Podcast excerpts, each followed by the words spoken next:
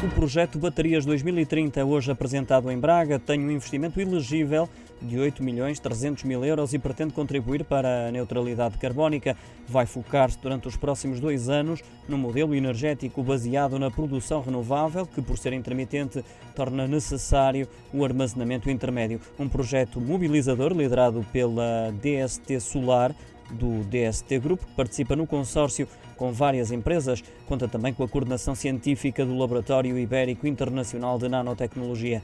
Em comunicado, o DST Group destaca que para os 23 parceiros deste projeto trata-se de uma demonstração da prioridade dada pelo governo português a iniciativas concretas que vão contribuir para alcançar o objetivo de tornar a Europa no primeiro continente a atingir a neutralidade carbónica até 2050. A cerimónia de apresentação pública deste projeto arranca às 10 da manhã no espaço Generation em Braga e vai contar com as presenças do Ministro do Ambiente e Transição Energética João Pedro Matos Fernandes, do Secretário de Estado Adjunto e da Energia João Galamba, assim como do Presidente da Câmara Municipal de Braga Ricardo Rio, entre outros.